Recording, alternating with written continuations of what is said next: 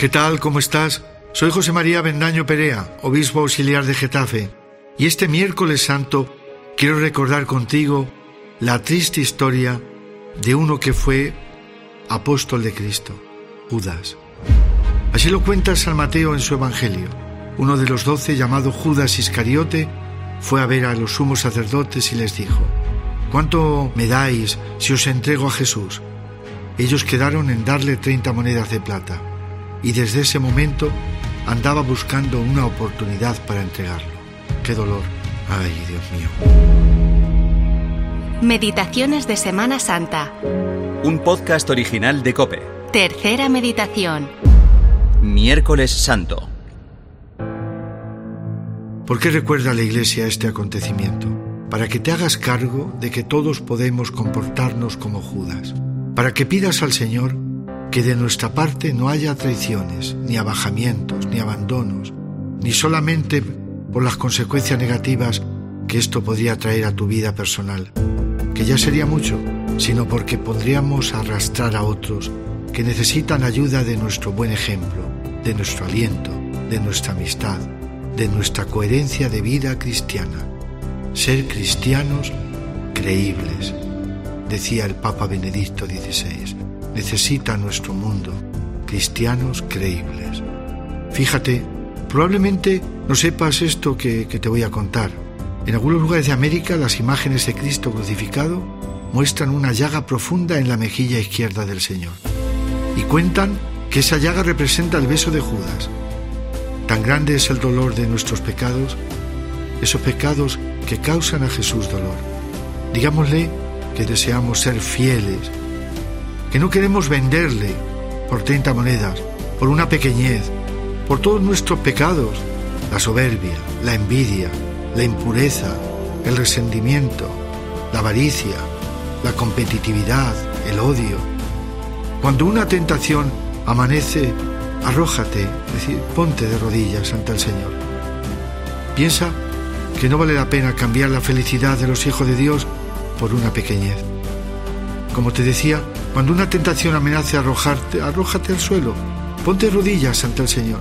Piensa que no vale la pena cambiar esta felicidad por un placer que se acaba enseguida. Hemos de sentir el peso de la Iglesia y de toda la humanidad. ¿No es estupendo saber que cualquiera de nosotros puede tener influencia en el mundo entero? Empezando por lo más concreto, en tu familia, en tu barrio, en tu parroquia, en el movimiento, en la asociación. Que tú puedes tener en el mundo entero mucha influencia. En el lugar donde estás, donde estamos realizando bien nuestros deberes cristianos, hemos de ser como la piedra caída en el lago, que produce con tu ejemplo y con tu palabra un primer círculo y este otro y otro y otro hasta llegar a sitio muy remoto. Pida al Señor no traicionarle más, que sepa rechazar con su gracia las tentaciones que el demonio nos presenta, engañándonos. No olvidemos el nombre también del demonio, Lucifer, ángel de luz. Hemos de decir que no, decididamente a todo lo que nos aparte de Dios. Así no se repetirá en nuestra vida la desgracia que ocurrió con Judas. Y así, si nos sentimos débiles, corramos a la Eucaristía, corramos a rezar ante el Señor, corramos al sagrario, corramos a, a, confesarnos, al sacramento de la penitencia, al sacramento de la reconciliación. Allí nos espera el Señor como el Padre de la parábola del Hijo pródigo, para darnos un abrazo y ofrecernos su amor infinito, su amistad, su perdón, su misericordia. Continuamente sale a nuestro encuentro, aunque hayamos caído bajo, muy bajo. Siempre es tiempo de volver a Dios.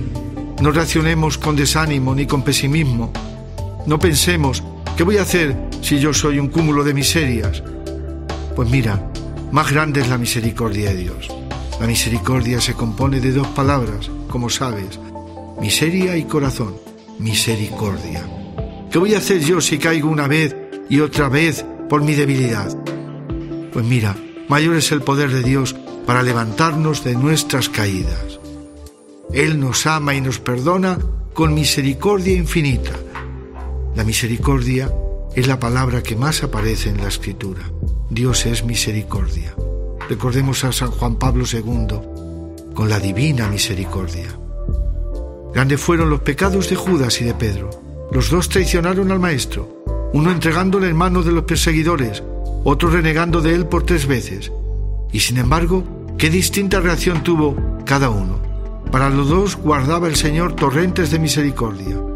Pedro se arrepintió, lloró su pecado, pidió perdón y fue confirmado por Cristo en la fe y en el amor. Con el tiempo llegaría a dar la vida por nuestro Señor. Judas, en cambio, no confió en la misericordia de Dios. Y Dios, hasta el último momento, tiene las manos abiertas para el perdón. En la primera encíclica, San Juan Pablo II habla del derecho de Cristo a encontrarse con cada uno de nosotros en ese momento en el que el alma necesita la conversión y el perdón. No prives a Jesús de ese derecho. No quites a Dios Padre la alegría de darnos el abrazo de la bienvenida. No pongamos triste al Espíritu Santo que desea devolver a las almas la vida sobrenatural pide que volvamos y que vivamos la alegría del Evangelio, la alegría cristiana. Pide a Santa María, Madre de la Esperanza, Madre de la Misericordia, esperanza de los cristianos, que no permita que te desanimes ante las equivocaciones y los pecados, pecados quizás repetidos, que nos alcance de su Hijo la gracia de la conversión, el deseo eficaz de acudir, humildes y con el corazón contrito, humillado, a la confesión, sacramento de la misericordia divina, comenzando y recomenzando las veces que sea necesario. Dios es misericordia.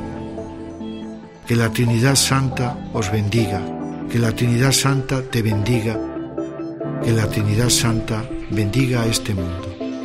Amén. Meditaciones de Semana Santa es un podcast original de Cope.